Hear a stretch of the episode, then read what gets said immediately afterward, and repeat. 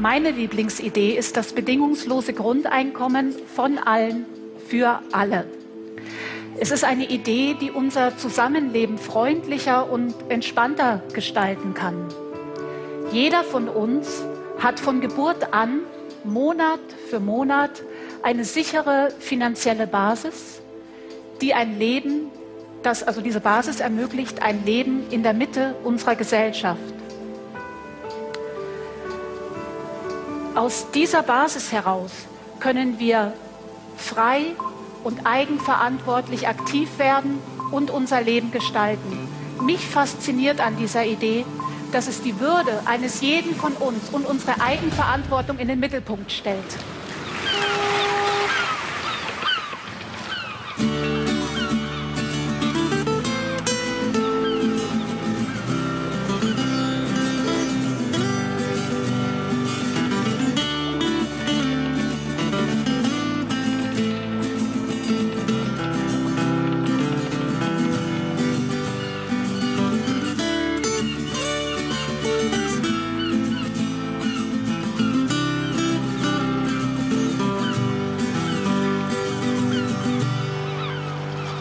Klabautercast Nummer 94.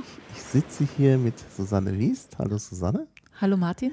Und wir wollen sprechen über ja, das Betreuungsgeld und das Grundeinkommen, beziehungsweise was da jetzt der Zusammenhang ist oder der Unterschied und so. Ja, vielleicht ähm, sagst du erstmal was zu deiner Person, weil die Hörer dich ja nicht kennen und ich werde immer dafür kritisiert, dass ich meine Gäste nicht vorstelle.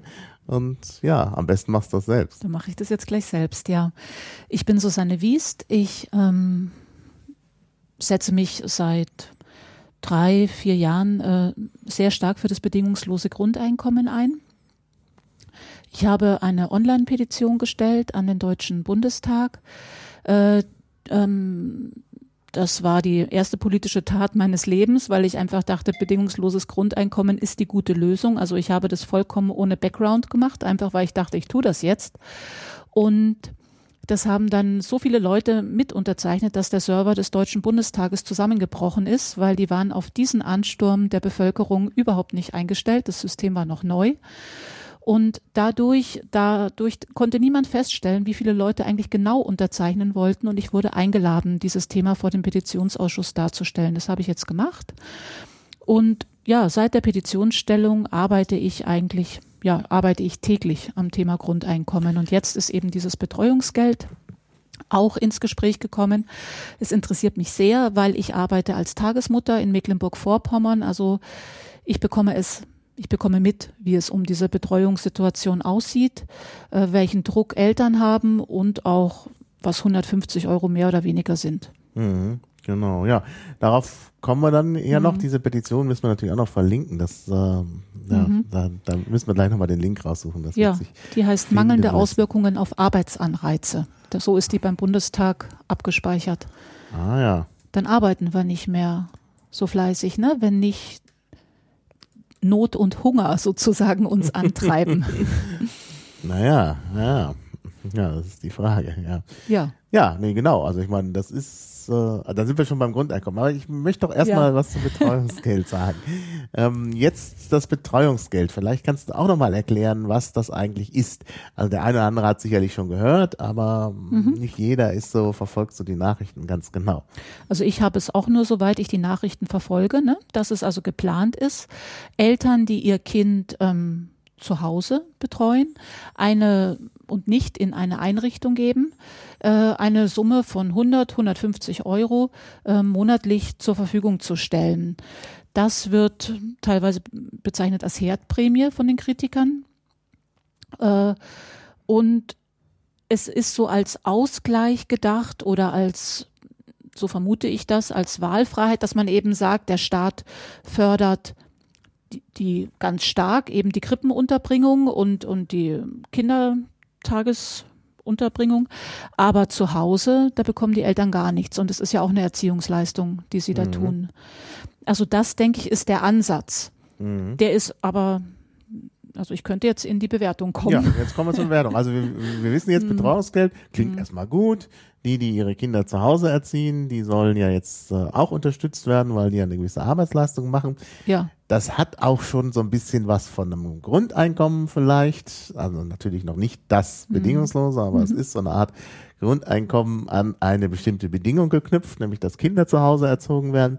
Ähm, also könnte man doch zunächst mal denken, ah, jetzt geht's in die richtige Richtung. Aber Ja, das finde ich nicht. Äh, also vielleicht geht es in die richtige Richtung, dass die Gesellschaft anerkennt, ja, oder, oder beginnt zu erahnen, ähm, dass man, wenn man was tun möchte, es sich auch leisten können muss. Ähm, da sehe ich schon Ansätze, dass man sagt, na, einfach ein Kind zu Hause, man muss es finanziell auch schaffen. Das ist schon richtig. Ähm, aber 150 Euro sind natürlich ein Witz. Also wäre ich Briefmarkensammlerin und man würde sagen, ja, ich äh, gebe dir jetzt 150 Euro, dann wäre das so eine Hobbyunterstützung. Also ich finde, das fällt unter Hobbyunterstützung, 150 Euro. Und Hartz-IV-Empfänger, die das ja deutlich merken würden, 150 Euro mehr oder weniger, die bekommen das natürlich nicht angerechnet. Mhm. ja, da wird's dann abgezogen. Da wird es abgezogen, genau. Mhm. Also das ist eine Fehlkonzeption, Ja, ja. ja. total. Mhm. Genau, ja. Das Interessante ist natürlich die gesellschaftliche Debatte, die Mhm. es angestoßen hat. Mhm. Also dass jetzt zum Beispiel ein Familienverband sagt, nein, also Kinderbetreuung ist doch nichts, was man mit 100 oder 150 Euro abgleichen kann. Das ist eine wesentliche Arbeit, eine gesellschaftlich wichtige Arbeit. Das braucht ein Einkommen. Also solche Stimmen kommen auch aus dieser Diskussion heraus. Ja. Das, äh, ja, das wäre also, das ist ja die Frage. Betreuungsgeld grundsätzlich schlecht oder ist es vielleicht nur so, dass es zu wenig ist? Ne? Also, dass man halt, wenn man sagt, wenn es jetzt nicht äh, 150 Euro wären, sondern sagen wir mal, weiß ich nicht, 800, 900 Euro, 1000 Euro. Dann könnte man sagen, das ist ein Kindergrundeinkommen, äh, was auf jeden Fall ein ähm, zu diskutierender Ansatz wäre, um in das ganze Grundeinkommensthema einzusteigen. Also wie verwirklicht man das hier? Das braucht Wege dahin. Ich persönlich ähm, bin nicht so sehr dafür, mit den Kindern zu beginnen, weil dann ges- ähm, kann eine Schieflage entstehen. Dann sind unter Umständen die Kinder diejenigen, die das höchste Einkommen in eine Familie bringen. In einer armen Familie, wenn das Kind 800 Euro bringt, das, das ist nicht gut für das Kind, weil die normale Fügung, sage ich jetzt mal, oder was ich so erlebe, auch als Tagesmutter oder als Kinderbegleiterin, sage ich eigentlich lieber, ist so, die Eltern geben den Rahmen, die Erwachsenen geben den Rahmen, in dem das Kind ist. Und das stellt es auf den Kopf, wenn die Ja. Kinder plötzlich das größte Einkommen einer Familie haben. Mhm. Also Ja, ich würde das das, lieber, seltsam. ich würde lieber die Eltern, den Eltern das Geld geben, dass sie Mhm. Gut für das Kind sorgen können. Ja, ja. Und auch formal muss es so sein, dass die Eltern das Kind haben und dass man sagt, ihr seid die, die das Kind erziehen, ihr braucht das Einkommen. Mhm. Mhm. Ja, aber ist das nicht so? Also ich meine, bei so einem höheren Betreuungsgeld kriegen das Geld doch die Eltern. Ja, ja. Also natürlich sind die Eltern dann Verwalter, aber dann würde ich es gleich den Eltern geben. Also ich finde richtige Zuordnungen wichtig. Mhm. Und wenn man das richtig zuordnen kann, sollte man es tun und nicht sagen, wir kleben es ans Kind. Ja, ja. Nun ist es ja so, es, ist- es wird ja auch gesagt, gerade in Bayern, also deshalb sei die CSU so für das Betreuungsgeld, weil sie nicht genug äh, Plätze haben in äh, äh, Kindergärten oder die heißen glaube ich ja nicht Kinder, äh, Kinderkrippen heißen sie. Ja. Äh, und dass aus dem Grunde eben das Betreuungsgeld äh, gezahlt werden soll. Ähm, wie, wie, für welchen Zeitraum wird das eigentlich bezahlt, das, das Betreuungsgeld? Das weiß ich jetzt auch nicht genau. Also Ah ja, na, das kann man Ja. vielleicht dann in der Ja. Wikipedia nachschlagen. Aber äh, also die Idee ist ja da, dass man da äh, eben äh, ja dann nicht so viele Plätze braucht in den Kindergärten oder in den Kinderkrippen. Jetzt ist natürlich diese Frage, so ein, so ein Platz im, in der Kinderkrippe kostet ja mehr als 150 Euro. Ja, ja. Also ich weiß es von mir als Tagesmutter, da sind die Gesamtkosten für den Ganztagesplatz äh, ungefähr so 400, 450 Euro, Hm. die nicht ganz vom, von staatlicher Seite kommen, aber ungefähr 300. Mhm. Das ist bei einer Tagesmutter in Mecklenburg-Vorpommern so. Da hat auch jeder Kreis andere Sätze. Es kann noch viel teurer sein woanders, ja, für den Ja. Staat. Kindergartenplatz ist noch wesentlich teurer, das weiß ich jetzt auch nicht genau. Ich schätze mal. Also das ist schwierig. Nimmt man die Lohnkosten, nimmt man auch die Gebäudekosten. Also das ist auch nachzugucken, bitte. Ja. Aber wesentlich höher, also eine ganz andere Liga ähm, als 150 Euro. Und ich finde halt bei diesen 150 Euro auch, da werde ich persönlich auch wütend, weil es wird ja immer suggeriert, diese 150 Euro könnten irgendjemand äh, in der Lebensgestaltung beeinflussen. Mhm. Und ich denke, ich bin doch nicht so ein Esel, dem man irgendwie mit so einer, mit so einer Angel 150 Euro vor die Nase hält und dann renne ich in diese Richtung. Also für kein Geld der Welt. Ja, Also ich überlege mir, wie will ich mein Leben haben? Möchte ich mit Kindern leben? Möchte ich die Zeit den Kindern widmen? Oder möchte ich berufstätig sein? Das Mhm. ist einfach eine Entscheidung, die ich, wo ich sehr wichtig finde, dass sie frei getroffen werden kann von den Eltern. Mhm. Und das bringt eben nur das Grundeinkommen, Ja, ja. Ja. nicht 150 Euro. Nee, also 150 Euro Nee. sicherlich nicht. Das mit dem Hobby ist ein guter Hinweis. Ich glaube nämlich so ein bisschen, dass dahinter so eine Vorstellung äh, äh, steckt, so wirklich wahrscheinlich aus den 50er Jahren, äh, wo es halt so war, der Mann äh, geht arbeiten, die Mhm. Frau ist ohnehin zu Hause, weil der Mann ja arbeiten geht und einer bleibt halt zu Hause. Und dann gibt's halt noch 150 Euro drauf, tatsächlich so als, äh, weil, weil die Frau das sozusagen aus Liebhaberei macht, weil sie sowieso Damit zu sie Hause sich einen schönen. Nagellack kaufen Ja? kann. Also das ist, das Ja, ist so ein also, bisschen die Vorstellung, glaube ich, die dahinter steckt. Es können natürlich auch Männer beantragen. ja, sicher. ja, Nur äh, ja. ich, Ja. ne, also es ging darum, welche, welche Vorstellung bei Politikern äh, vorherrscht, die sich sowas ausdenken. Ne? Ja, da kann ich gar nicht drüber spekulieren, weil ich finde das so absurd, ehrlich das gesagt. absurd, ja. Ja, ich finde es absurd. Ja. Und es, es kostet Geld und für so eine Absurdität Geld auszugeben, ähm, äh, finde ich nicht gut. Äh, ich finde es jetzt auch, natürlich, jetzt war so eine Diskussion, äh, Nein zum Betreuungsgeld, ne, war ja auch so eine Initiative.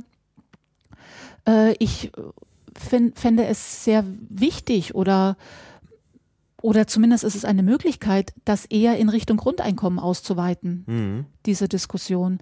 Das ist, dass man jetzt, äh, ich, ich würde mich freuen, wenn wir jetzt nicht so dabei hängen bleiben, ja, nein, Betreuungsgeld und uns von diesen 150 Euro am Ende auch noch fangen lassen, ja, und uns da die Köpfe heiß reden, sondern sagen, ah, das ist eine falsche Richtung. Ähm, das verharrt wirklich im Alten, sondern weiter in Richtung Grundeinkommen. Bei welcher Summe haben wir wirklich Wahlfreiheit? Mhm. Ja. Weil das finde ich zeitgemäß, dass Ja. ich mir als Frau oder als Mann überlege, also ich mir als Frau überlegen kann, wie will ich das machen, wenn ich zum Beispiel Kinder kriege. Mhm. Wobei es ja beim Grundeinkommen nicht daran gebunden ist, dass man Kinder bekommt. Ne? Also es ist ja, Nein, aber es ist eine deutliche Stärkung der Familie. ja, ja. Also es ist mit einem Grundeinkommen finanziell wäre es mir möglich, auch als alleinerziehende Mutter mit einem Kind zu sagen, ich widme mich dem Kind, solange Ja. ich möchte, und, und dann gehe ich vielleicht drei, vier Stunden arbeiten, wenn das Kind in einer Einrichtung ist, wenn ich das möchte. Mhm. Genau. Ja. Also dann kann ich es wirklich so gestalten, auch äh, so Arbeitszeitreduzierungen werden mit dem Grundeinkommen einfacher zu machen, Mhm. ja. finde ich. Ja, also jetzt sind wir ja beim Thema Grundeinkommen, also vom Betreuungsgeld zum Grundeinkommen. Mhm. Genau. Ja, also klar, das ist in der Tat, äh, glaube ich, das, was äh, nötig ist. Das drängt sich hier auch wirklich bei dieser Diskussion schon wieder auf, ähm, dass äh, man halt in Richtung Grundeinkommen gehen soll. Vielleicht bleiben wir doch noch mal ein bisschen bei der Sache mit, dem, mit der Familie und den Kindern, äh, bevor wir auf, aufs Grundeinkommen im Allgemeinen kommen. Ähm, es gibt ja auch noch andere Vorschläge. Ne? Also da geht es ja immer wieder um äh, das Erziehen von Kindern. Und äh, da gab es ja dieses Konzept in der DDR mit dem Ehekredit. Ne? Also da bekam man irgendwie Geld, ich weiß nicht, 1500 Mark oder so, ich weiß es nicht. Müsste man, steht in der Wikipedia. Ist verlinkt. äh, wenn man ein Kind bekam und äh, nein, wenn man, wenn man heiratete und das war nicht rück, man musste es nicht zurückzahlen, wenn man ein Kind bekam. So war das. Deshalb Ja. sprach man auch vom Abkindern, ne? dass man halt den Kredit abkindert. Ne? Und äh, das äh, wirkt aus heutiger Sicht so ein bisschen skurril. Ne? Und plötzlich kommt das aber wieder, nämlich in äh, Sachsen-Anhalt. Da Genau. wurde der Vorschlag gemacht, jetzt wieder so einen Ehekredit einzuführen. Was ist denn davon zu halten? Ja, für mich ist das ein Ausdruck der Hilflosigkeit. Oh. Also ich habe den Eindruck, das passt sozusagen zu diesen 150 Euro irgendwie dazu. Wir versuchen finanzielle Anreize zu schaffen, um ein gewünschtes Verhalten hervorzurufen oder ein für notwendig erachtetes Verhalten. Ja, eben die Kinder vielleicht nicht in die Kinderkrippe zu geben, wenn keine Plätze da sind oder anstatt dass man sagt, ey, wir haben keine Plätze, dann ist das ein Problem, dem man sich stellen kann und wo man kreativ mit umgehen kann, was machen kann. Mhm. Oder dass man sagt, wir hätten gerne, äh, wir haben Sorge, es werden sehr wenige Kinder gerade geboren. Dann könnte, also dann ist es doch sinnvoll zu überlegen, was sind die Gründe und so so Anreize, also auf Anreizpolitik stehe ich überhaupt nicht. Ja. Ich denke, ja, selbstbestimmter Bürger, selbstbestimmte genau. Bürgerin ja. weiß, was sie tun will und braucht lediglich die finanziellen Mittel, um es tun zu können. Genau, und das ist das, der Punkt. Ja. Das ist der Punkt. Also ich finde, dass, äh, dass der Staat sozusagen seine Bürger erzieht und sagt, oh, es gibt zu wenig Kinder. Ja. Ich meine, mag ja ein gesellschaftliches Problem sein, aber dann ist der Staat doch der Letzte, der gefragt wird. Und also den das was angeht, der kann doch daran nicht sagen, was zu ändern. Wir ne? müssen das jetzt ändern. Ne? Ja. Also das ist ja Ne, das ist eine Lachnummer, oder? Ja, das, nein, das ist nicht nur eine Lachnummer. Ich lache jetzt, aber ja. es ist äh, eigentlich ist es ganz gefährlich. Also ja. so ein Staat, der seine Bürger erzieht, das ist eigentlich kein Staat, äh, kein kein äh, äh Staat, der irgendwie frei ist. Also genau. Das endet dann am Ende irgendwo, wie wir es in, in, in China hatten und haben ja auch immer noch, dass dann gesagt wird, hier ein Kind pro Die Familie. Ein, ein ne? Kind Politik oder so, ja. Und das ist, ne, das ist dann das Ende und dann schreien sie alle Kommunismus. Ne? Ja, aber es fängt ja schon damit an, wenn, wenn der Staat sagt, hier äh, gewisse Dinge müssen wir, ähm, also wir müssen Anreize schaffen, dass mehr Kinder kommen. Also das ist, also Lebensentwürfe sind eine persönliche Sache und das muss jeder für sich selbst entscheiden.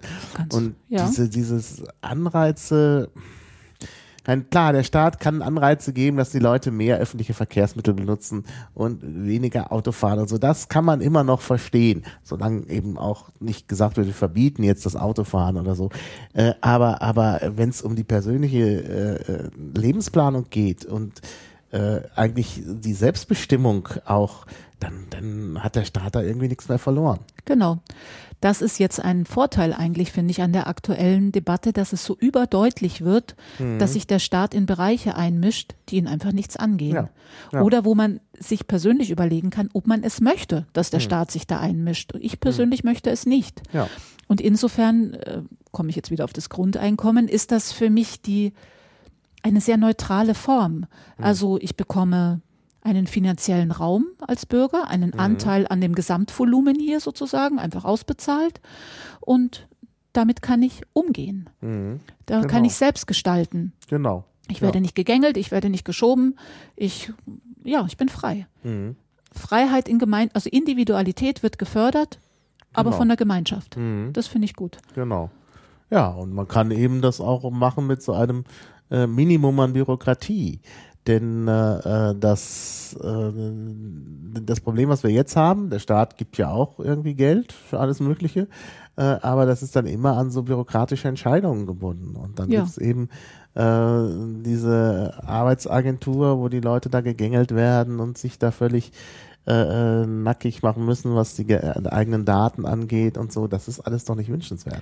Das erlebe ja. ich ja sogar in meiner Tagesmutterpraxis. Ich Aha. werde ja, ich bin Tagesmutter, ich äh, betreue die Kinder Teilzeit. Das bedeutet bis zu sechs Stunden täglich. Die mhm. mache ich auch, diese sechs Stunden. In so einem kleinen Kindergarten mache ich das mit einer Kollegin zusammen. Wir werden ich glaube, von fünf, sechs verschiedenen Damen des Jugendamtes verwaltet. Die verdienen alle mehr als wir. Wir haben 220 Euro, die von hm. vielen Sachbearbeiterinnen ver verwaltet werden. Mhm. Man muss es beim Kreis beantragen, dort und da beantragen. Mhm. Essensgeldzuschuss nochmal hier beantragen. Also es ist ein Kuddelmuddel geworden ohnegleichen in den letzten, ich mache das jetzt 14 Jahre. Äh, da stelle ich mir das auch so vor. Hätte ich ähm, selbst ein Grundeinkommen, ich als Mutter, hätte mein Kind ein Grundeinkommen, dann kann ich aus diesem Volumen sagen, ich bezahle diesen ganzen Platz selbst. Mhm. Ähm, das könnte man sich überlegen, ob man dann diese Platzkosten, einen Teil davon, aus, aus der staatlichen Aufgabe einfach rausnimmt. Mhm. Dass man sagt, ja, mit so einem Volumen kann man ja für diese Zeit, wo die Kinder klein sind, sagen, ja, da fließen jetzt 400 Euro oder 500 in die Unterbringung. Ja. Ja. Das wäre, also für mich wäre das ein Segen. Mhm. Die Eltern würden mich bezahlen und mhm. der Kittel wäre geflickt. ja. ja. Genau, genau. Also wie gesagt, das Grundeinkommen, ja. der immer unterstellt, das sei so was, dass der Staat sorgt für alles, das ist ja gar nicht der Fall. Eigentlich ist das Grundeinkommen etwas, was äh, dazu führt, dass es Individuen äh, auch mehr Dinge machen können und man eben nicht so einen starken Staat braucht. Handlungsfähiger werden. Ja, ja Individuen werden handlungsfähiger, genau. Und es könnten dann auch andere Kindereinrichtungen äh, stärker hm. unterstützt werden. Also ich könnte mir sehr gut dann Elterninitiativen vorstellen, ja. die sagen, wir schließen uns zusammen, haben dann ein Volumen genau. von 2000 Euro und wir stellen eine Erzieherin ein. Ja. Und das kann man sogar noch weiterführen. Man kann ja. sagen, hier, das ganze Schulsystem finden wir nicht gut und wir machen jetzt eine demokratische Schule auf. Ne? Zum Beispiel. Das könnte man dann einfach machen. Ne? Ja, da gibt es sicherlich noch ein paar andere staatliche Gesetze, die da reingreifen, ja. Aber die Möglichkeit für uns wäre mhm. da, mhm. es schon mal wirtschaftlich zu stemmen und ja. auch von dieser Position für entsprechende Gesetzesänderungen genau. uns einzusetzen. Ja. ja. Ja, also insofern ist das schon äh, eine wichtige Sache, das Grundeinkommen. Und wenn man die Alternativen sieht dazu, dann wird einem ja Angst und Bang. Ich meine, die Alternative ist ja tatsächlich Arbeitszwang. Und ja. Das ist auch, passt auch nicht in eine freie Gesellschaft. Es gibt den tollen Blog äh, Freiheit statt Vollbeschäftigung, den können wir dann auch noch verlinken. Ah, ja. Der Herr ähm, Sascha Liebermann hat sehr viel auch geschrieben zum Betreuungsgeld und der von, verwendet manchmal wirklich das Wort, das Arbeitshaus lässt grüßen. Also mhm. wenn man das weiterdenkt, was da angeplant mhm. oder angedacht ist, dann mhm. landet man das ist so das Schlimmste, was man da an die Wand malen kann. Naja, wir müssen mhm. äh, einfach nur überlegen, wie die demografische Entwicklung ist. Das ist ja der Punkt. Es ist ja tatsächlich so, dass wir bereits in, äh, also ich glaube 2020 ungefähr ist es wohl schon so, da gibt es so eine Untersuchung, die ich jetzt, muss ich auch nochmal raussuchen, ähm, im Göttinger Institut für, äh, Max-Planck-Institut in Göttingen, die sich mit ähm, Migration auch beschäftigen. Ähm, da ist halt ausgerechnet worden, dass 2020 äh, nicht mal mehr jeder zweite Arbeitsplatz, der frei wird, besetzt werden kann. Und zwar ähm, einfach nur auf die Personen gerechnet. Jetzt gar nicht, was sie für eine Ausbildung haben, ob es mhm. passt oder nicht. Ne? Ein Arbeitsplatz wird frei, muss besetzt werden. Sind so viel Nachrücker am Arbeitsmarkt. Und das ist nicht der Fall. Ne? Dann ist natürlich das ganze Arbeitslosenproblem, sieht so aus, als wäre es gelöst. Ist es natürlich nicht, mhm. weil natürlich äh, die Leute nicht passgenau ausgebildet sind. Und dann, ja, was macht man dann? Gewisse Arbeiten müssen erbracht werden und dann wird man auf die Idee kommen, ja, hier, oh, Zwang. Ja, das oh, ist, sind ist, ja schon. Das äh, kommt doch schon auf. Also die, ja dabei, ich darf ja. das Wort nicht so, möchte es nicht so sagen, wie es benutzt wurde. Die mhm. Mitarbeiterinnen der mhm. nun insolvenz gegangenen Firma Schlecker, mhm. da gab es ja jetzt schon Schlecker Pleite, dann Betreuungsgeld. Da hat ja Frau von der Leyen die grandiose Vision entworfen, die könne man doch jetzt äh, zu Erzieherinnen umschulen. Mhm. Ja.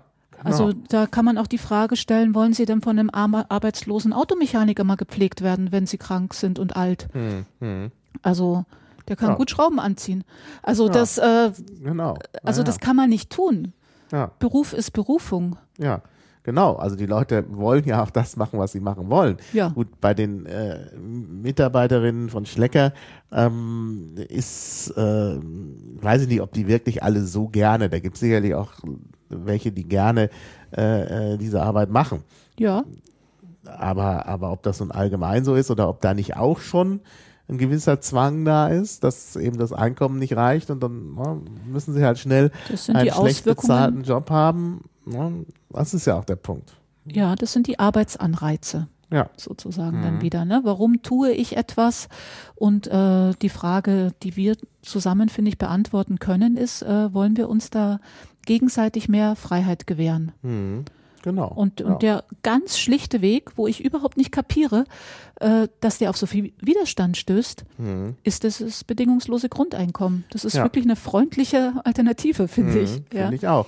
Also wo, wo kommt das her, dass die Leute da so dagegen sind? Das ist, ähm, das ist mir nicht so ganz klar. Also man denkt ja immer, gerade die CDU ist ja immer dagegen. Jetzt kann man sagen, ja, konservativ. Ja, hm, Aber das. Äh, die SPD ist noch wesentlich mehr dagegen. Ja gut, da kann Ja. ich es ja sogar äh, Arbeitsmythos nachvollziehen. Das ist der. Arbeitsmythos. Das Ja. ist die Arbeiterpartei. Ja, die, die, die haben dieses Ideal, dass der Mensch etwas ist, dadurch, dass er arbeitet. Also da kann ich es nachvollziehen irgendwie. Also ohne, dass ich das jetzt gutheißen möchte. Aber bei der SPD passt es irgendwie ins Bild. Genau, aber das ist auch was, worauf ich, also ich bin ja auch Mutter, ich habe auch eigene Kinder. Ich äh, erlebe gerade, der Älteste geht jetzt aus dem Haus. Also diese ganze Arbeit der letzten 19 Jahre war darauf angelegt, mich eines Tages überflüssig zu machen. Ähm, das ist gut, wenn der aus dem Haus geht und mich nicht mehr braucht. Das haben viele andere Arbeiten auch. Wenn sie gut getan werden, mache ich mich unter Umständen überflüssig ja. Wir haben da heute, glaube ich, manchmal eine Heidenangst vor, das wirklich zuzulassen, diese zu sagen, ich bin damit fertig. Was mache ich jetzt?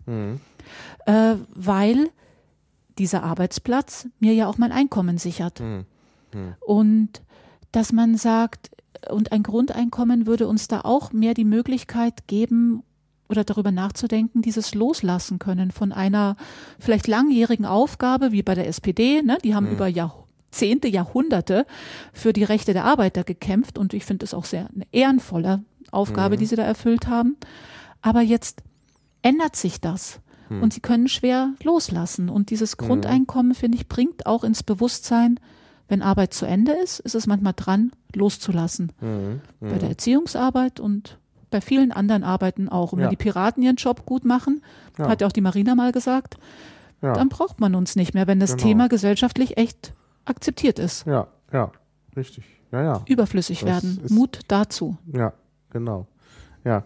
Und bei der CDU, wie gesagt, also die CDU mit ihrem christlichen Menschenbild, die müsste doch eigentlich für ein Grundeinkommen sein. Es gibt Vertreter. Ich habe den Hermann Binkert getroffen. Das ist der Staatssekretär gewesen vom Herrn Althaus. Die haben die Variante mit 800 Euro ausgerechnet. Habe ich ihn gefragt, ja, wieso? Das ist für mich kein Grundeinkommen. Das möchte ich nicht gerne haben. Das ist so niedrig. Da bin ich nicht wirklich frei. Da gibt es immer noch Druck, irgendwelche niedrig bezahlten Arbeiten anzunehmen. Und dann hat er gesagt, er ist so äh, vorgegangen, diese 800 Euro, die sind heute möglich. Und ich habe ihm gesagt, wenn du das aber ausdrückst, das ist einfach das, was jetzt geht, dann kann ich sagen, ja super, damit kann man auch beginnen. Ja, das Aber die, Vis aber die Vision Ja, ist deutlich zu formulieren. Ja. 800 sind der Anfang. Hin wollen Ja. wir zu existenzsichernd und Teilhabe gewährend. Und das sind 800 Euro noch nicht ja, heutzutage. ja. Nun, man muss irgendwo anfangen. Und das, Genau. also da habe ich schon Sympathien auch für diese Einstellung, weil, äh, weil man irgendwo anfangen muss. Ja. Und man muss auch sehen, na, funktioniert das alles so, wie man sich das vorstellt. Hm. ne? Also es wird ja immer gerne gesagt, das kann nicht funktionieren, was ich für Quatsch halte. Wenn man es nicht ausprobiert, weiß man nicht. Also die Althauskommission hat gesagt, 800 Euro funktioniert. Ja. Jetzt. Und wenn man halt sagt, Ja. wir machen das jetzt mal mit 800 Euro, na, dann ist das doch gut. dann hätte man Ergebnisse und ich bin, also man kann es probieren mit 1800, also 800 Euro. Ich finde es nur wichtig zu sagen, das ist der erste Teilschritt. Ja. Wenn es als Endergebnis verkauft werden würde, dann würde ich sagen, nein. Ein Grundeinkommen, was bei 800 Euro bleibt, das möchte ich nicht. Wenn es aber klar ist, das ist der Anfang und es soll wachsen, ja, Ja. dann ja. Ja, nun ist natürlich das Althausmodell auch ein Modell, was äh, ähm, das ist ja eine, eine Steuerreform äh, gebunden und dann soll ja das aus dem, also aus der Einkommensteuer sozusagen auch finanziert werden. Ähm, das läuft ja auch über das, glaube ich, auch so negative Steuermodell, ne, wenn ich das richtig sehe. Ähm, da gibt es ja noch andere Modelle. Ne? Da gibt es ja zum Beispiel auch das Götz-Werner-Modell. Ja, ich bin äh, aus, ja, aus mehreren Gründen, also eine große Freundin und ich, also ich befürworte wirklich das Konsumsteuermodell oder Ausgabensteuermodell, weil ich es so schlicht und einfach finde. Ich finde das so super einfach, weil ich finde, das ist auch ein Widerspruch, die Einkommens, Einkommen weiter zu besteuern, weil ein Argument für das Grundeinkommen ein, nur ein Argument, das so ein wirtschaftliches Argument ist ja auch, es kann gar nicht mehr jeder, jeder einen Arbeitsplatz haben, ne? die zunehmende Automatisierung. Trotzdem soll jeder sozusagen der von diesem Erfolg, ne, dass also Arbeit ähm, nicht mehr von Menschen getan werden muss. Wer davon jetzt betroffen ist, der soll ja auch hier ein gutes Leben haben. Man kann ja nicht sagen, jetzt bist du plötzlich der Verlierer. Wir haben ja gesamtgesellschaftlich was gewonnen. Wir müssen nicht mehr so viel arbeiten. Wenn man jetzt also sagt, aber unser Steuereinkommen soll weiterhin hauptsächlich aus Einkommen bezogen werden oder geschöpft werden, das finde ich unlogisch. Mhm. Ich finde es äh, gut, es aus also dann wird die Steuer fällig, wenn ich etwas einkaufen gehe, wenn ich etwas aus der Gesellschaft in Anspruch nehme. Dann gebe ich an dem, an der Stelle der Gesellschaft den Ermöglichungsanteil, nenne ich das eigentlich, den Ermöglichungsanteil zurück. Hm. Eine Gesellschaft kann nur produzieren in einem Gemeinwesen. Hm. Und dieses Gemeinwesen kostet. Und wenn ich hier was entnehme, gebe ich dem, der es hergestellt hat, ein Geld, bezahle ich den. Und ich gebe gleichzeitig dem Staat das Geld für die Infrastruktur. Das finde ich sehr logisch Ja. und sehr einfach. Hm. Also man kann auch viel leichter tätig werden, man muss es nicht immer abrechnen. Das passiert dann so an der Kasse. Ne? Die Steuererklärung passiert an der Kasse. Klar, das ist natürlich eine Vereinfachung, das ist ganz klar. Ja. Aber dann gibt's natürlich verschiedene äh, Gegenargumente an der Stelle. Nämlich auf der einen Seite ähm, führt ja die Entwicklung, die wir haben, dazu, dass weniger Leute Einkommen bekommen, aber dort, also insgesamt, die Einkommen äh, steigen. Ja, weil man halt da spezialisierte Leute braucht, die halt auch ein hohes Einkommen haben. Äh, und äh, insofern wäre natürlich eine äh, Besteuerung des Einkommens schon auch sinnvoll, weil es halt ja, Leute mit hohem Einkommen dann eben auch entsprechend was abgeben müssen. Andererseits, man kann ja davon ausgehen, dass sie ihr hohes Einkommen auch verkonsumieren. Oder zumindest größtenteils. Die Frage ist dann noch, was ist alles Konsum? Das sollten wir oder können wir uns auch mal neu angucken. Also bislang waren alle Finanzgeschäfte, Finanztransaktionen nicht als Konsum, Naja. wurden Naja. nicht als Konsum gesehen und auch nicht besteuert. Hm. Also was ist Konsum? Ähm, Nochmal neu überlegen. Ähm, ich denke, auch hohe Einkommen werden verkonsumiert. Mhm. Das, davon gehe ich mal Möglicherweise aus. im Ausland. Wie bitte? Möglicherweise im Ausland, wo es dann dieses, diese hohen äh, Konsumsteuern nicht gibt. Ja. Ja, es gibt vieles, worüber wir da nachdenken können. Und ich begrüße das sehr, dass wir da darüber sprechen. Ne? Wo sind da Schwierigkeiten? Wo stößt es an Grenzen? Hm. Aber ich denke, machbar wäre das oder ist das. Was könnte ich noch sagen zur Einkommensbesteuerung und Konsumbesteuerung? Es wäre auch für mich, wenn ich jetzt mir vorstelle, ich bin nur Grundeinkommensbezieherin, weil ich gerade vielleicht zu Hause bin, bei der Familie, wäre es für mich eine Genugtuung zu sagen, ich trage auch äh, durch diese höhere Mehrwertsteuer, äh, trage Ja. auch äh, hier dazu bei, dass Ja, ja, diese klar. Gemeinschaft ähm, weiterfinanziert wird. Das Mhm. fände ich sehr Ja. angenehm. Das ist natürlich dann der, der, der, der Punkt. Ja, wie gesagt, also das, das Problem, was ich so ein bisschen sehe, ist halt, dass das verbunden sein wird mit äh, äh, starken Sch- Zollschranken, damit Leute nicht im Ausland Dinge äh, steuerfrei einkaufen, äh, was ja jetzt schon passiert und was natürlich auch noch verstärkt wird dadurch, wenn man sowas hat. Ähm, und dann müsste man es auf europäischer Ebene einführen überall und die Konsumsteuern überall äh, erhöhen, denn sonst müsste man ja nochmal wieder Zollgrenzen innerhalb Europas haben, was nicht Ich denke, es läuft sowieso auf eine europäische, Hm. auf ein europäisches Grundeinkommen. Wenn man jetzt gerade auch die Entwicklung mit diesem ESM-Vertrag und so sieht, ich denke, Europa wächst gerade rasant schnell zusammen. Das, da frage also ich mich das gerade. ist jetzt mal eine ja. sehr optimistische Äußerung. Woran, wo, woran machst du das fest? Das ist das, was ich gerade beobachte. Ähm, ich begrüße nicht, ähm, naja, was heißt, es wächst schnell zusammen. Wie es zusammenwächst, gefällt mir nicht unbedingt. Ich hätte, ich würde mir wünschen, mit mehr, aus mehr so gestalterischen Impulsen, dass wir Bürger sagen, wie stellen wir uns dieses Europa vor? Ja. dass es kreativ gestaltet wird, dass es jetzt so sozusagen wie mit einem Schraubstock unter wirtschaftlichen Aspekten so zusammengequetscht wird hier alles. Das finde ich nicht kreativ. Und das missachtet, finde ich auch eigentlich die Idee Europa. Ja, Wir sind ja kein großes Kaufhaus. ja, ja, genau. Also da Wir sind ein. Kulturraum, Mhm. finde ich. Europa ist ein Kulturraum für mich, Ja. Ja. den ich schätze. Mhm. Gut, also äh, wir, es wächst also zusammen. Wir haben jetzt den äh, ESM, Ist aber wo ist der, wo ist jetzt die Verbindung zwischen ESM und Grundeinkommen? Naja, also die sehe ich noch nicht so richtig, aber gestern, gestern, äh, weil ich ärgere mich über diesen ESM, der heute ja auch im Bundestag beschlossen werden soll, ESM und Fiskalpakt. Ich habe mir die Frage gestellt und es auch schon mit Freunden diskutiert, wo kann ich dann weiter für das Grundeinkommen arbeiten? Ist dann überhaupt der Bundestag noch die richtige Adresse? Bislang möchte ich dort, ich möchte für das Grundeinkommen im Bundestag arbeiten. Ich war da jetzt schon öfter und gehe auch demnächst nochmal hin zu diesem Zukunftsdialog von Frau Merkel am Dienstag. Also das ist immer die Adresse gewesen, wo ich politisch sagen kann, ich bin hier für ein Grundeinkommen. Denkt darüber nach. Also das ist mein, meine Vorstellung, die ich als Bürgerin einfach äußere. Wo mache ich das, wenn wir die Haushaltsrechte abgeben? Naja, Nach Brüssel. Wo muss ich denn da hingehen? naja. Wie wähle ich denn die? Also da, das äh, wirft für meine Grundeinkommensarbeit jetzt Fragen auf, Ja. die ich noch nicht gelöst habe, weil das ist gerade erst heute. Mhm. Dass das vielleicht geändert wird und dann gibt es ja auch noch das Bundesverfassungsgericht, was es vielleicht stoppt. Naja, naja, es ist eine sehr zweischneidige Sache. Das, äh, auf der einen Seite möchte man natürlich schon, dass äh, äh, Deutschland äh, eben auch Transferleistungen macht in Europa. Das wäre schon wichtig. Auf der anderen Seite möchte man natürlich nicht, dass äh, äh, so die äh, ja das Recht auf Teilhabe da so äh, ausgehöhlt wird. Ja, dass meine, vielleicht kann man so sagen, meine Demok also mein, meine, Ro also meine Position, ich bin ja der Souverän hier. Ich als Bürgerin, äh, wo bin ich das dann? Ja. Bin ich Ja, das dann noch?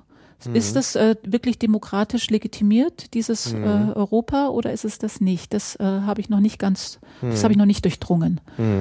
Mhm. Mhm. Aber ähm, ich Ja. bin mir da nicht so sicher, wie ich das finde. Also ich Naja, das. Problem ist halt, dass es solche Weichenstellungen gibt, die dann verhindern, dass man eben so ein Konzept wie ein Grundeinkommen tatsächlich durchsetzen kann, weil halt, äh, ja, man, man kann sich, man kann zwar Gesetze äh, hier auf, auf der Ebene der Bundesrepublik machen, aber man kann sie halt nicht so gut in Europa machen, jedenfalls in der derzeitigen Konstellation, solange das Europäische Mhm. Parlament nicht entsprechende Initiativrechte hat. Ja, Genau. Punkt. Ja. Dafür wäre es wichtig, dass wir uns einsetzen politisch Mhm. für Volksinitiativen, Mhm. finde ich ganz wichtig, wie in der Schweiz. Die versuchen jetzt auch das Grundeinkommen, Ja, äh, starten da ja eine Volksinitiative Mhm. gerade. Ich wollte noch sagen, in München ist im September, können wir auch noch gerne verlinken, der Bien-Kongress für Grundeinkommen, also Weltkongress für Grundeinkommen. Das Ähm, heißt Bien?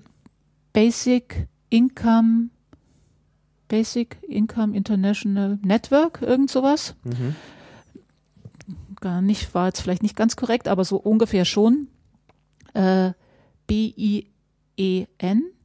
Und äh, da kommen aus allen Ländern die Grundeinkommensvertreter äh, zusammen. Und das ist dieses Mal in München. Das letzte war in Brasilien. Davor war Amerika, in New York, äh, in Amerika.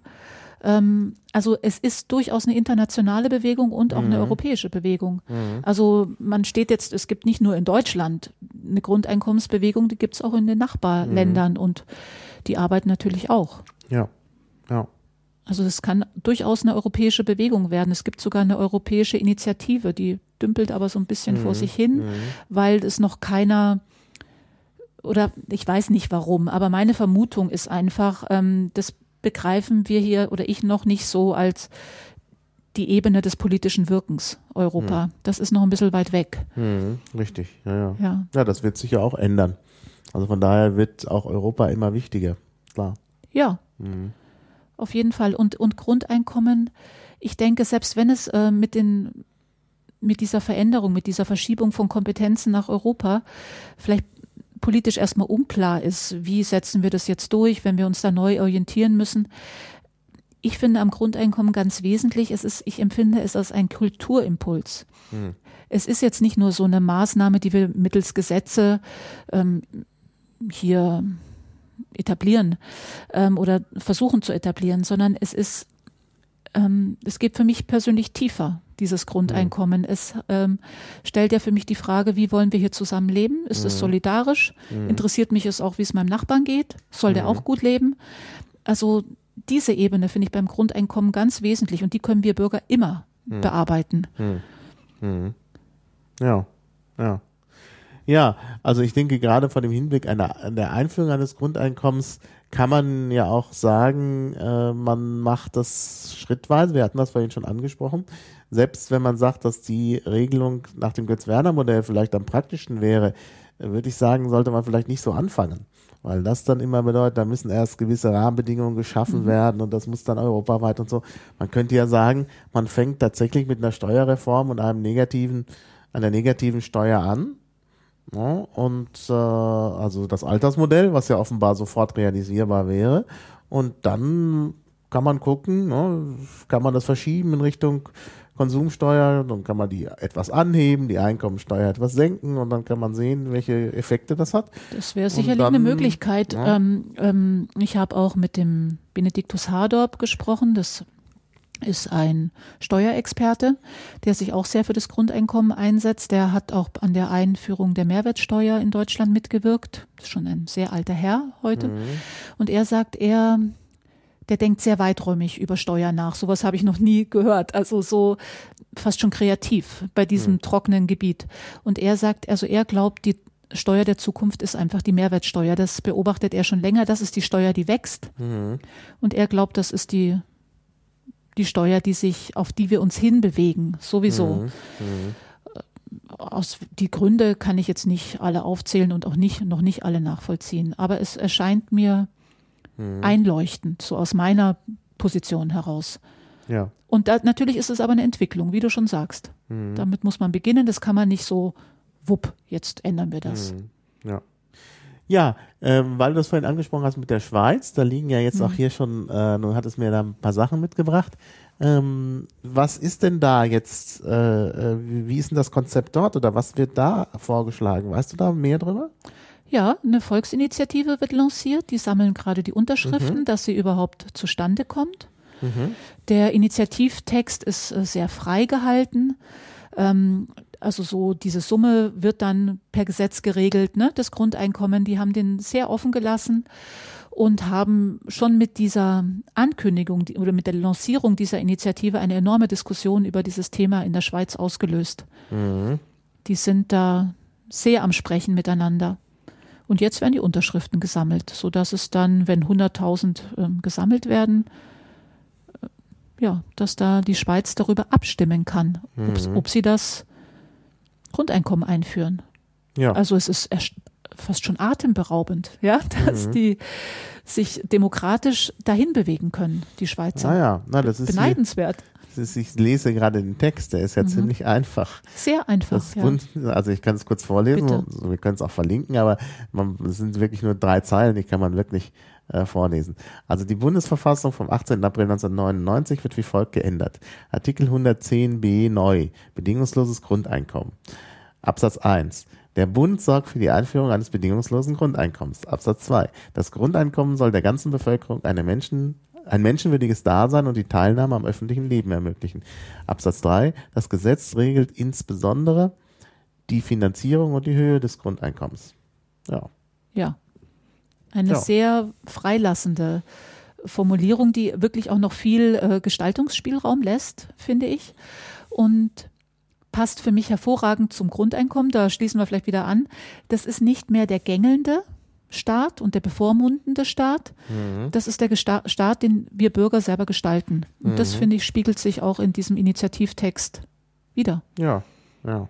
Da sagt keiner, ich weiß, wie es geht, mhm. sondern es wird eine grobe Richtung vorgegeben, also sehr naja, also dezent. Das, das ist eigentlich ja auch beim, bei äh, dem äh, äh, Programm der Piraten ja so, dass es offen gelassen wird, dass gesagt wird, es soll eine Enquete-Kommission geben, äh, äh, wo über dieses, äh, diese Konzepte diskutiert wird. Denn es ist ja tatsächlich so, das ist ja der Hintergrund für diesen Antrag bei den Piraten, dass eigentlich aus allen Parteien es Vorschläge gibt. Ja. Ja, also die Linke hat äh, Ideen zum Grundeinkommen. Mhm. Bei den Grünen ist es die grüne Jugend mit der mhm. grünen Grundsicherung Äh, die FDP hat irgendwas, das weiß Das ich jetzt Bürgergeld? nicht. Das Bürgergeld, genau, das Bürgergeld.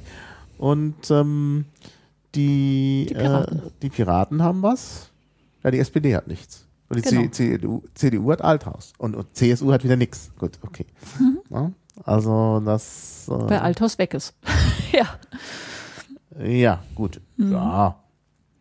Aber das Konzept steht ja im Raum. Das ist ja nicht weg. Darüber kann man Genau. ja diskutieren. Aber es wird jetzt, hat kein Vertreter mehr so stark, würde ich gerade sagen. Ja.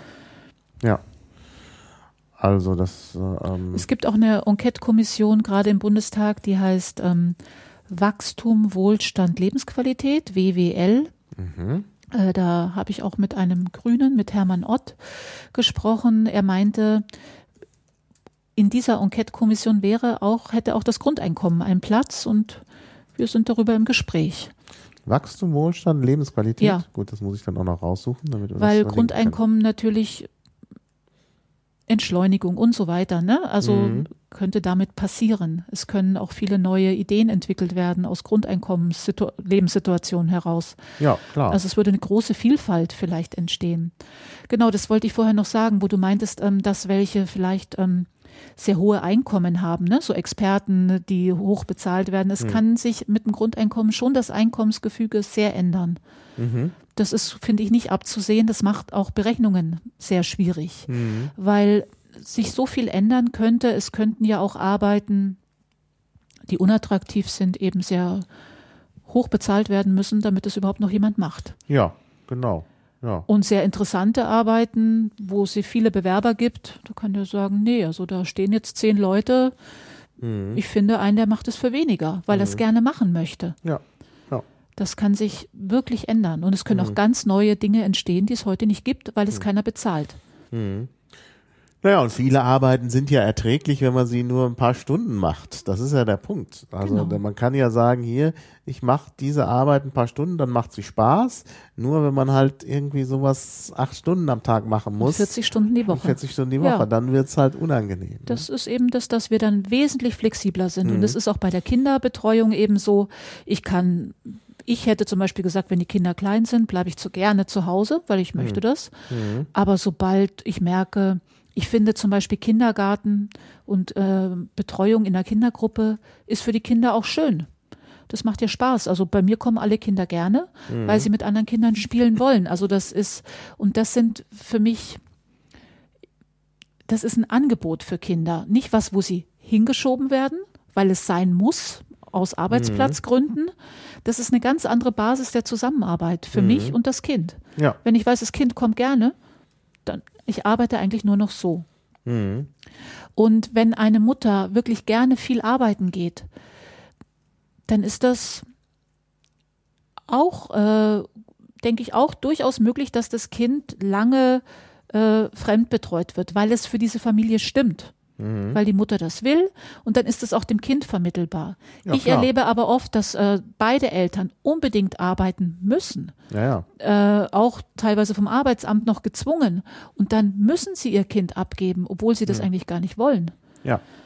Nee, Oder werden so indirekt genötigt. Ne? Man kann schon sagen, ich möchte zu Hause bleiben, aber naja, die üben schon auch Druck aus. Mhm. Und das ist dann eine schlechte Basis der Fremdbetreuung. Ja. Ja. Freiwilligkeit ist einfach wichtig. Genau, so Mhm. kann man es eigentlich sagen, freiwillig. Wenn die Mutter das will, wenn der Vater das will und das Kind, Mhm. dann muss sich die Familie einigen und dann ist dieses auch machbar, was die Familie will. Mhm. Aber wenn da Widerstände sind, Mhm. gibt es Probleme. Ja, ja. Ja, und ich meine, so eine Familie, die ja dann das Grundeinkommen des Vaters und der Mutter hat, wahrscheinlich auch noch ein anderes Einkommen, wenn einer der beiden Eltern auch noch Ja. Ähm, Und das des Kindes. dann kommt noch das Grundeinkommen des Kindes dazu. Das heißt, da kommt ja auch Geld zusammen, sodass man sich dann auch entsprechende äh, Lösungen leisten kann. Und Auf jeden Fall. Individuell passende Lösungen. Sache. Mhm. Also das würde Luft und Raum geben. Da Mhm. lachen wir dann irgendwann, dass wir über 150 Euro hin oder her Mhm. uns die Köpfe hier heiß reden. Ja, ja, das stimmt. Das stimmt. Ja, ja. Und es ist auch, du hattest das vorhin schon angesprochen mit der Familie. Ähm, es ist natürlich auch ein Anreiz, äh, sich äh, zusammenzutun mit anderen, weil halt dann viele Dinge äh, funktionieren. Das muss ja dann nicht unbedingt eine Familie sein, aber Nein. zum Beispiel ist auch ein, eine Wohngemeinschaft im Grunde äh, praktisch, weil äh, eben dann auch schon ein gewisses Einkommen da ist und äh, man würde wahrscheinlich auch viel leichter Wohnungen finden, weil der Vermieter weiß, na, also wenn, wenn da eine Fünfer-WG ist, dann kommt fünfmal das Grundeinkommen, dann können die die Miete bestimmt zahlen.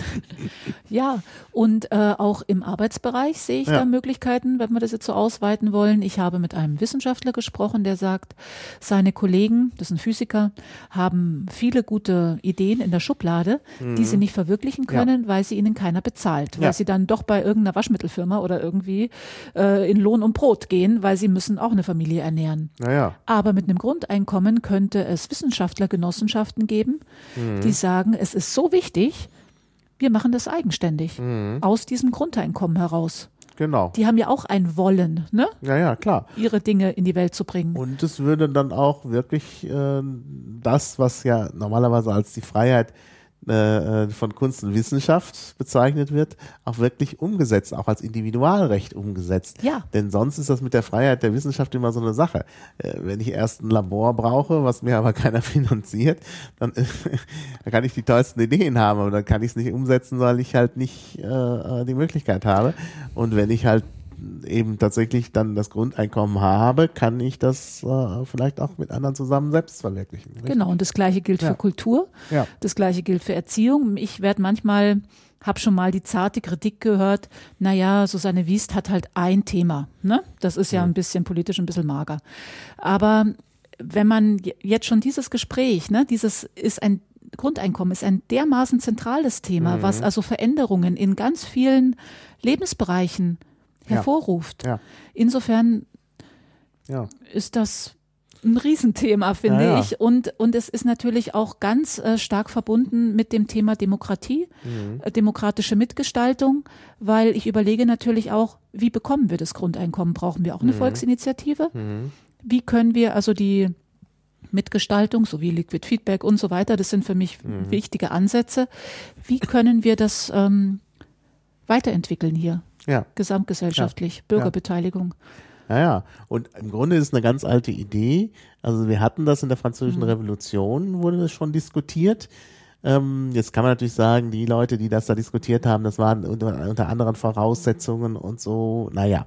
Äh, aber es gibt eben auch im deutschen äh, Liberalismus, also ich verweise immer gerne auf Wilhelm von Humboldt, er hat ja eine interessante Schrift geschrieben über die Grenzen äh, der Wirksamkeit des Staates.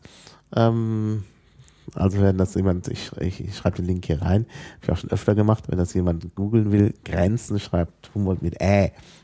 Aber gut.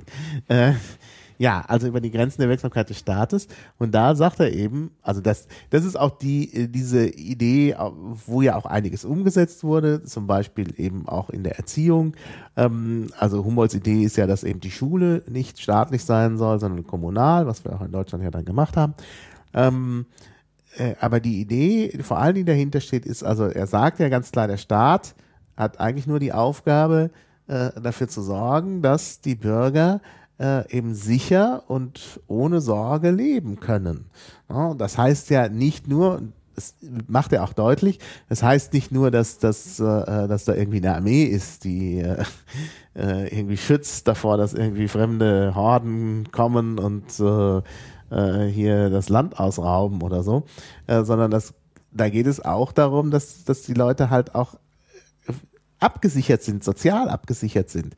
Und na, das ist ja eigentlich die Idee äh, des Grundeinkommens. Ich meine, früher hat man vielleicht die Absicherung, also äh, im, am Anfang des 19. Jahrhunderts, gemacht, indem man irgendwie Essen verteilt hat. Aber das passt ja in unsere heutige Gesellschaft nicht. Also wir haben hier eine einkommensbasierte Gesellschaft, da muss eben dann letztlich auch das Einkommen zur Verfügung gestellt werden. Ganz genau richtig. Bedingungslos Ja. und unabhängig, dass man, also das, also das ist eigentlich, so wie ich das formulieren würde, Grundeinkommen als Menschenrecht und Bürgerrecht. Wie ne, hier in einem Staat könnte man sagen Bürgerrecht, aber insgesamt würde ich sagen, es ist ein Menschenrecht. Und es ist vergleichbar mit dem Wahlrecht, dass ich, ähm, also Wahlrecht ist wesentlich für die Demokratie. Und ich gehe, also ich sage Grundeinkommen auch. dass äh, man könnte das ähm, sagen, es ist eine Demokratiepauschale auch, die Teilhabe auch an der Demokratie ermöglicht. Ja, jetzt wird aber immer gern von den Gegnern gesagt, ja, und das war ja auch der Punkt, den wir vorhin schon angesprochen hatten, mit der mangelnden Auswirkungen auf Arbeitsanreize. Ja. Äh, da wird ja immer gesagt, ja, dann geht ja keiner mehr arbeiten. Wir brauchen aber Leute, die arbeiten. Ja, dann kann man ja jetzt mal über Johannes Ponada reden. Ja.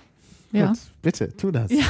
ich habe jetzt nur mal den Anwalt des Teufels gespielt und gesagt, hier, dann sagen die Leute das und das.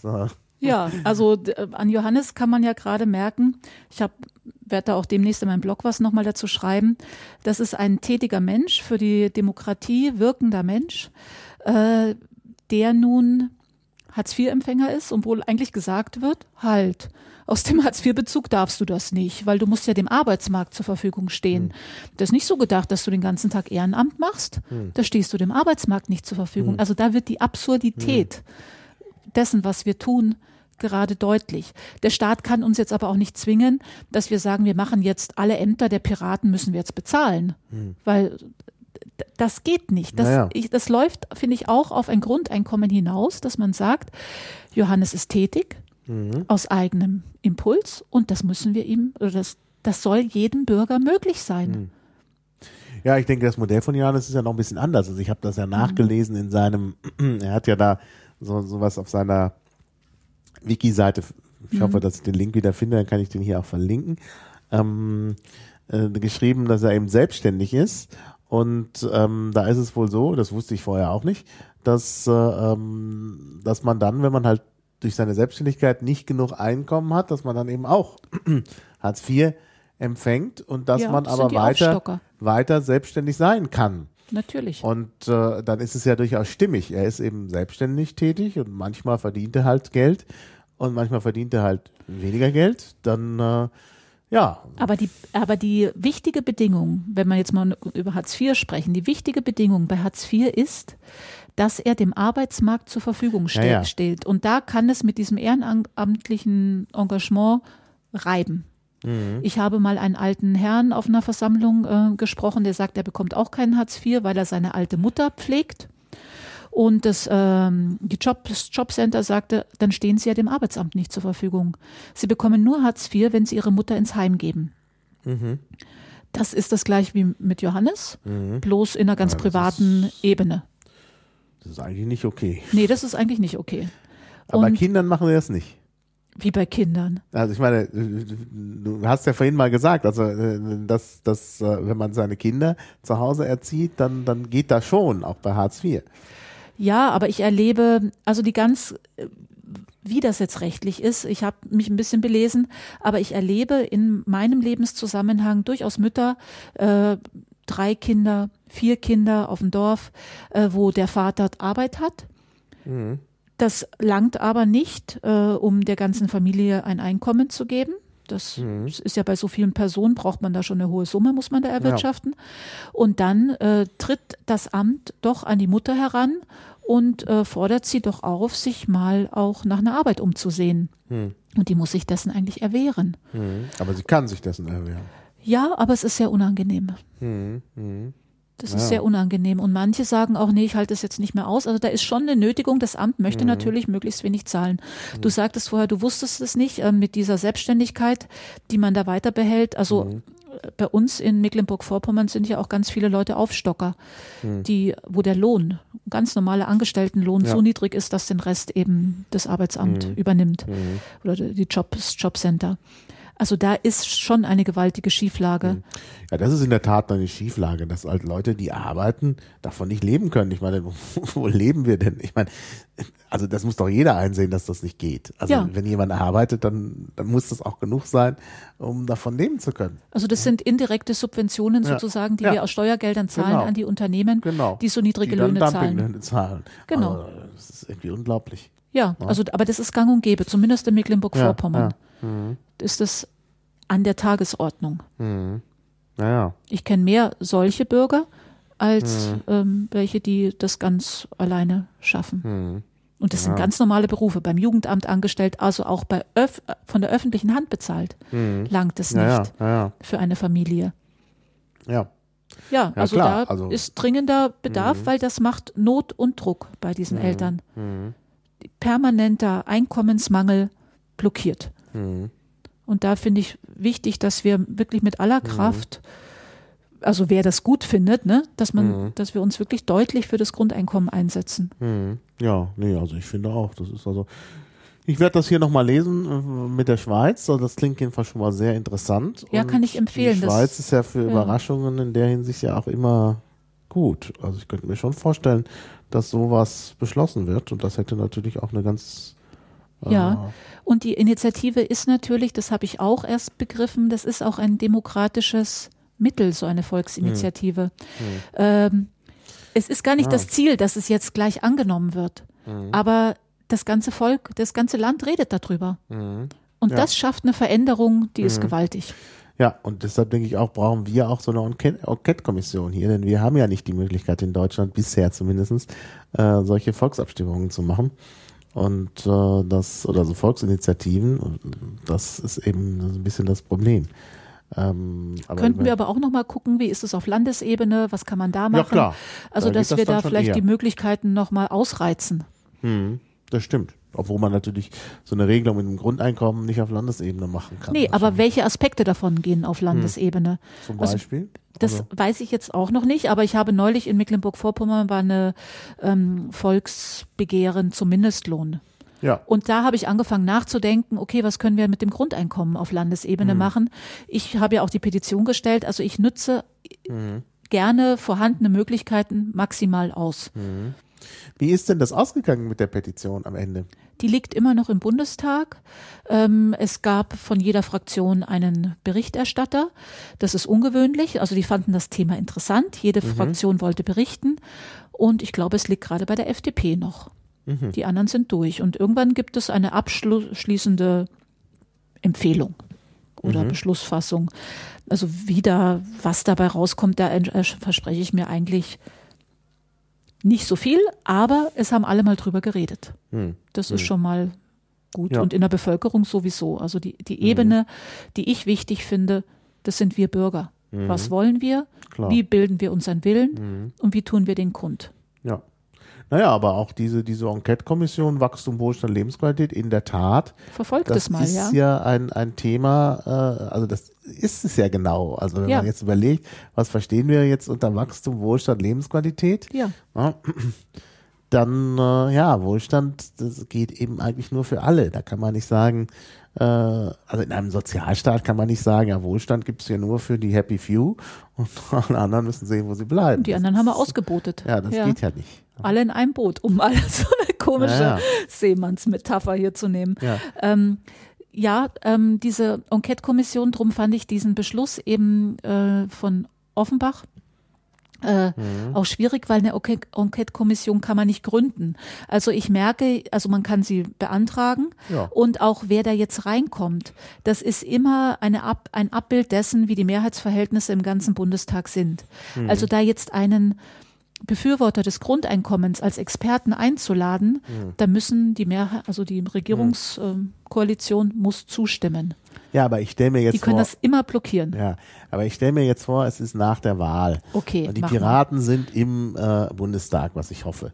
Dann äh, haben die ja die Möglichkeit, so eine Enquete-Kommission vorzuschlagen. Ja. Dann kann das natürlich abgelehnt werden, aber es wird ja immer auch äh, verhandelt zwischen den äh, Parteien und man sieht ja, die anderen Parteien haben Ideen und Mhm. gerade diese Enquete, die ja entsprechend offen ist, wo auch deren Ideen ja mit einfließen. Also ich kann mir eigentlich nicht vorstellen, dass dann die anderen Parteien sagen, ach jetzt äh, Lieber mal nicht. lieber mal nicht. Ne? Nee. Ich hoffe auch, ich hoffe immer auf, oder ich wünsche mir, und ich verstehe, also auf ein demokratisches Miteinander. Hm. Ich bin auch nicht so parteienfixiert, ich bin lösungsinteressiert, Ja, genau.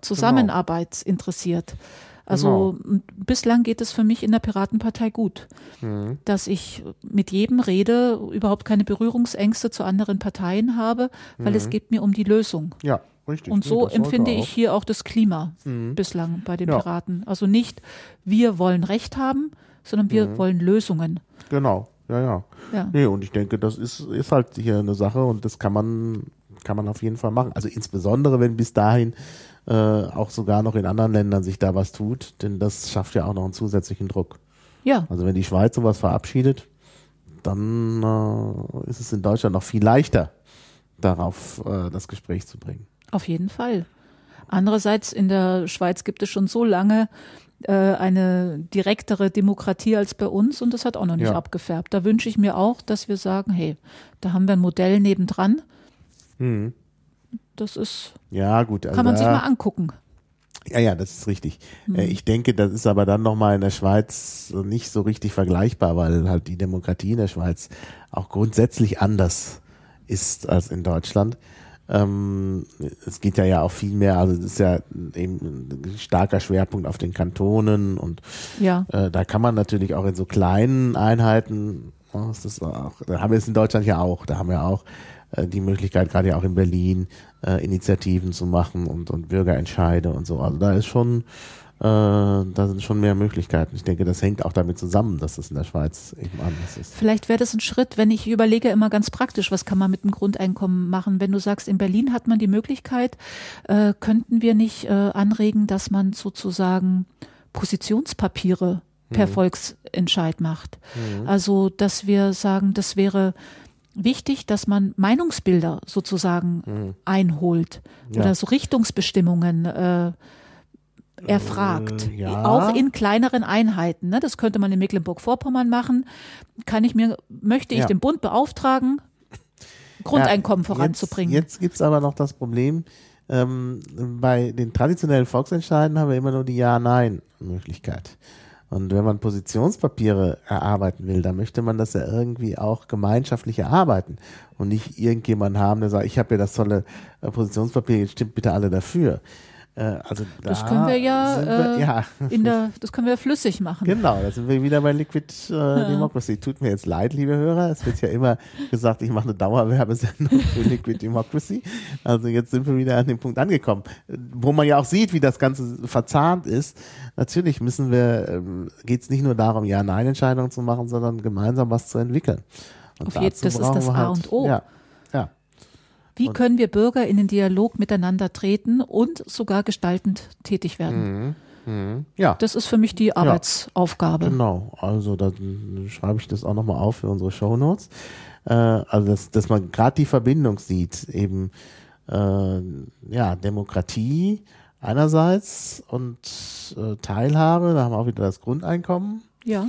Äh, Bürgerrechte ist natürlich auch äh, man, oder Menschenrechte auch. Ich finde das ja auch sehr schön bei dem Schweizer Modell, dass da gleich gesagt wird, für alle Menschen, die in der Schweiz leben. Ja. Denn es gibt ja nicht nur Bürger in der Schweiz, sondern auch andere. Ja. Und das kann ja da auch nicht sein, dass man dann so eine Zweiklassengesellschaft hat, Nee. die, die dazugehören und die, die nicht dazugehören. Das muss man natürlich dann in Deutschland auch äh, entsprechend hinkriegen, was sicherlich auf große Widerstände äh, stößen, stoßen wird, wenn man sagt, wir machen ein Grundeinkommen für alle Menschen, die hier leben.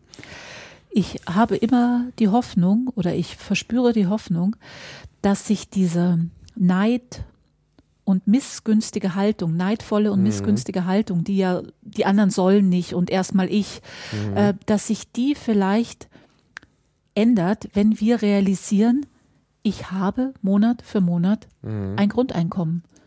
Diese Armut und der Druck und die Not hat auf irgendeine Art zumindest also tiefer falle ich nicht als das Grundeinkommen. Das ist mein, mein Rahmen. Ja. Was sich da in unserem Bewusstsein ändert, ob wir dann vielleicht nicht mehr so gucken müssen, dass ich zuerst mit dem Arsch an die Wand komme. Äh, Das, also ich kann mir vorstellen, dass sich da das, dass wir uns über die Zeit entspannen. Weil was du da gerade geschildert hast, ist ja eigentlich Ausdruck, also Stress, Angst. Ja, ja, ja. Ich komme zu kurz. Ja. Naja, und ich denke, das ist auch wirklich sehr äh, schlimm, wenn man halt äh, eine Gesellschaft hat, die letztlich organisiert ist auf der Basis von Angst. Also Genau. das kann, kann nicht gut gehen. Das ist auch meine Kritik an dieser Euro Europa-Einigung, die ist auch basiert auf Angst. Angst, dass es kracht, jetzt müssen wir was tun. Ne? Das ist ein Ja. schlechter Impuls, um aktiv, also man kann sich von der Angst auch wieder lösen und aktiv werden, aber das sehe ich gerade nicht, sondern das ist angstgeleitet. sind mhm. Angstreaktionen auch oft und ich wünsche mir das souveräner gestaltet. Mhm.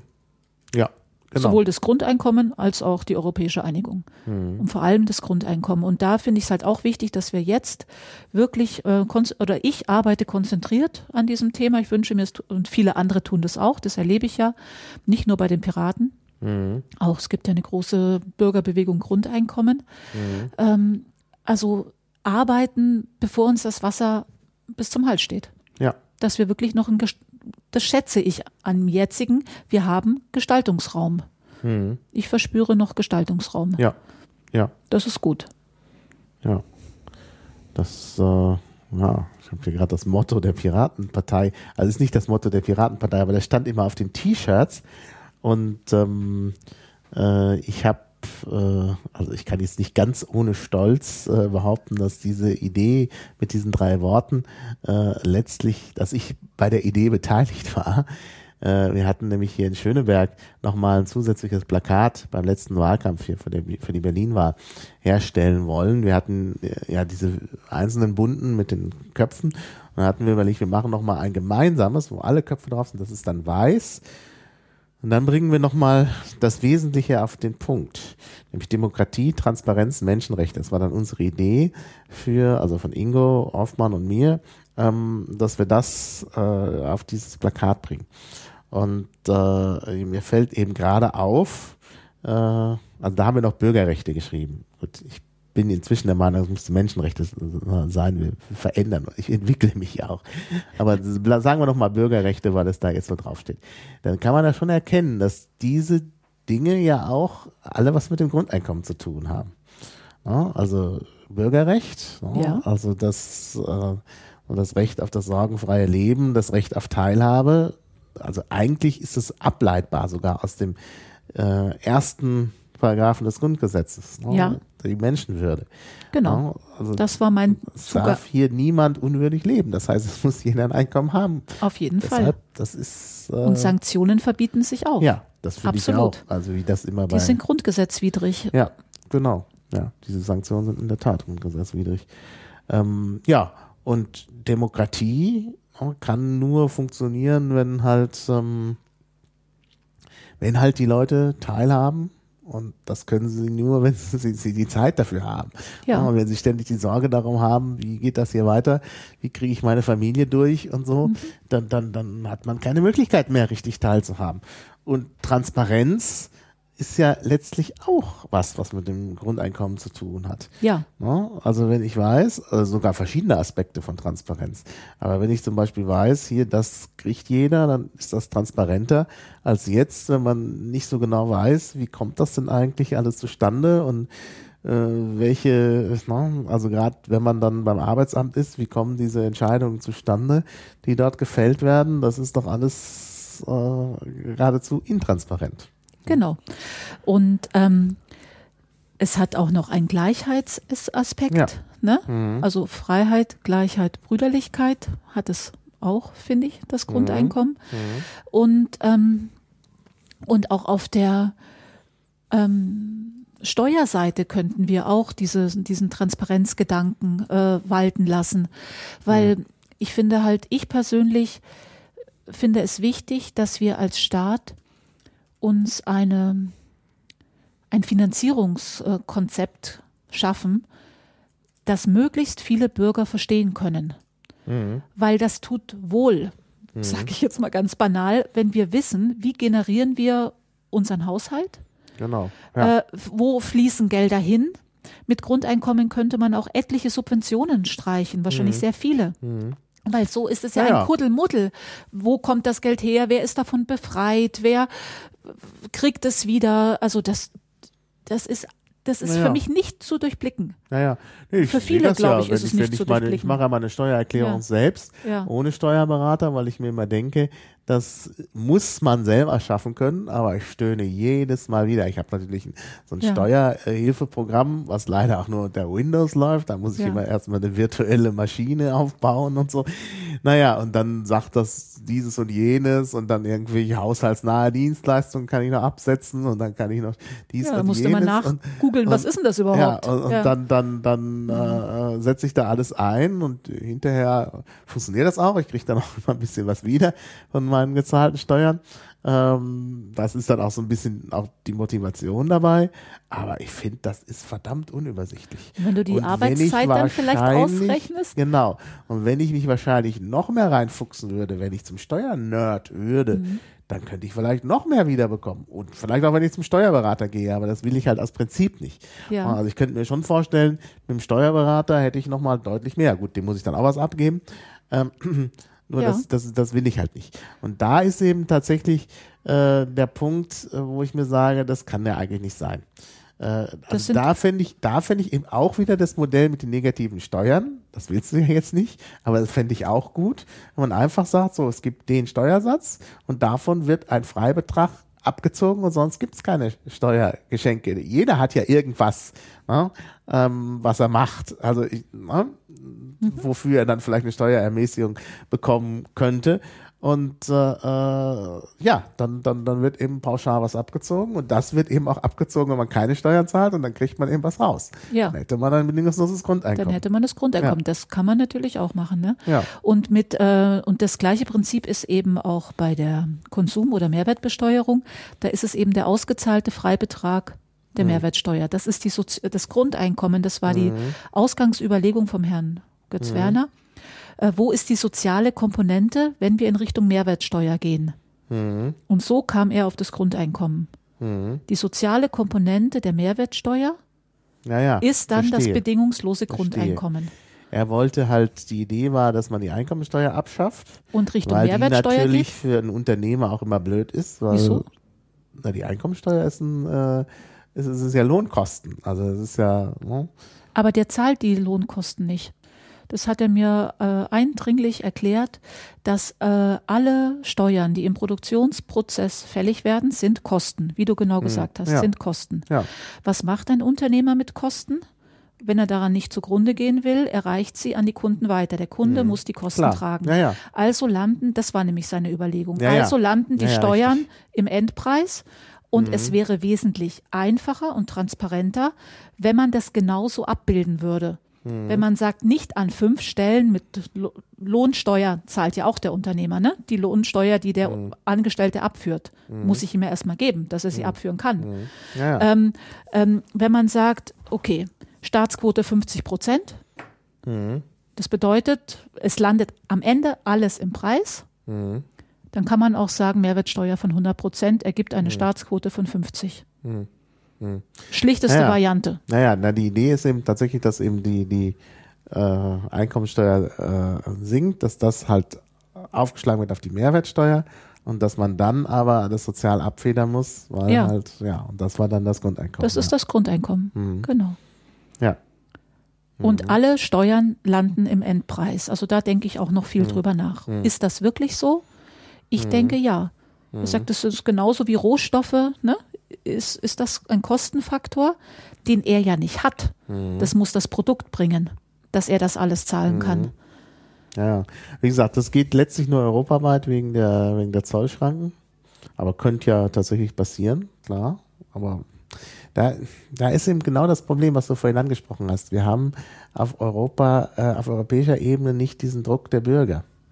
Das ist halt der Punkt. Ja, da, da ist die Demokratie noch immer- nicht so angekommen. Immer über die äh, Landes, äh, über die jeweiligen nationalen Regierungen abgefangen.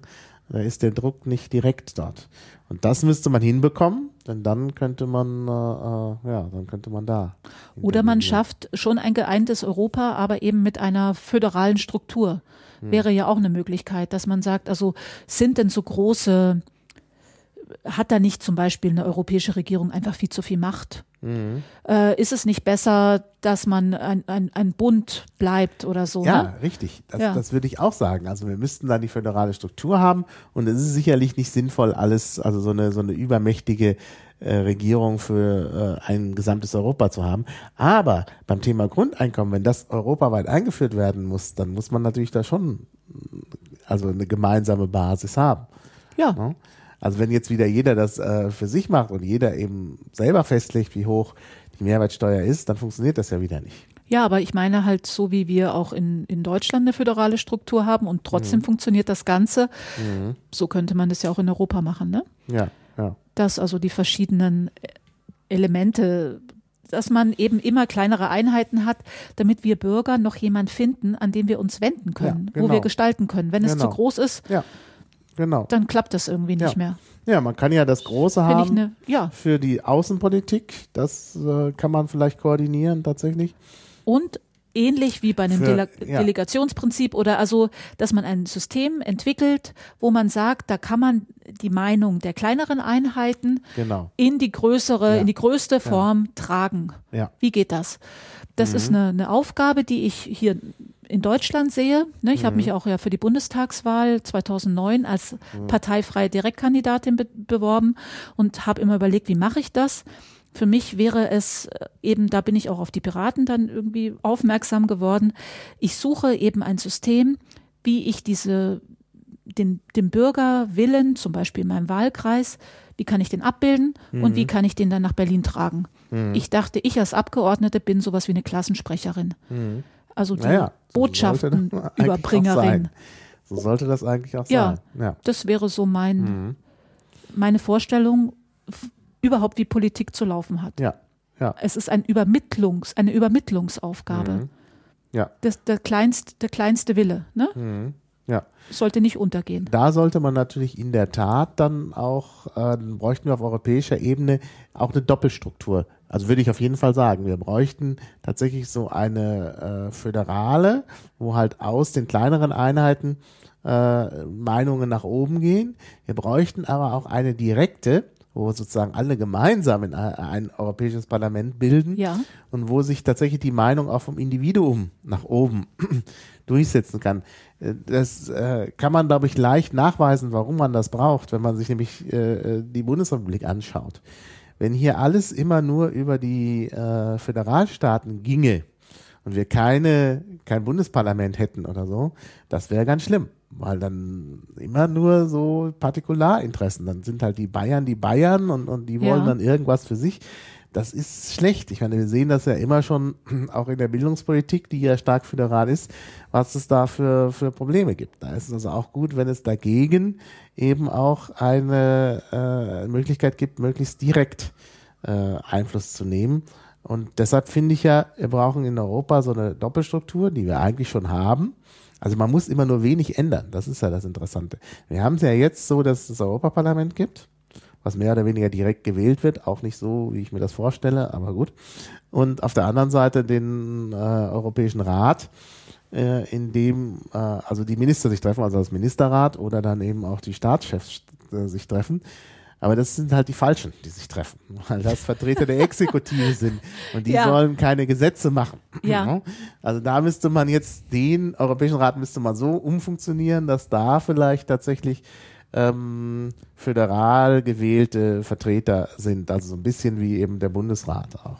Wir haben, finde ich, gerade politisch, wenn ich das so aus einfach meiner Warte beobachte, eine Überbewertung oder eine, ein Übergewicht der Exekutiven, mhm. gerade finde ja. ich. Ne? Ja. Ich finde es sehr wichtig, die Legislative zu stärken. Genau, ja.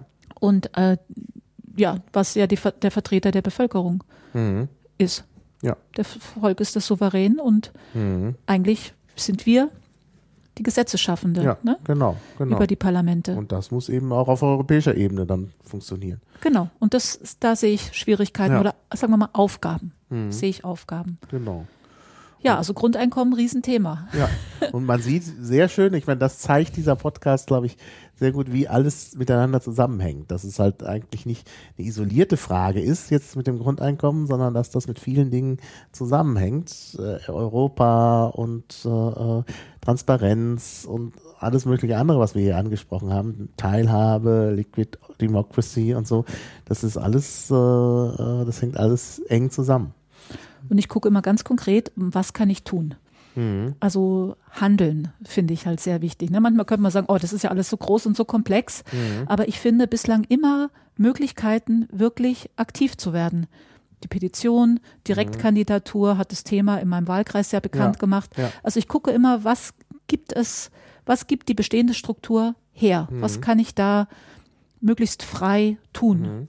Und, was ich finde immer was. Und was machst du gerade? Also was von der Enquete Wachstum, Wohlstand, Lebensqualität gesprochen, Ähm, wo du in Kontakt bist? Was sind andere Aktionen, die du Ähm, gerade machst?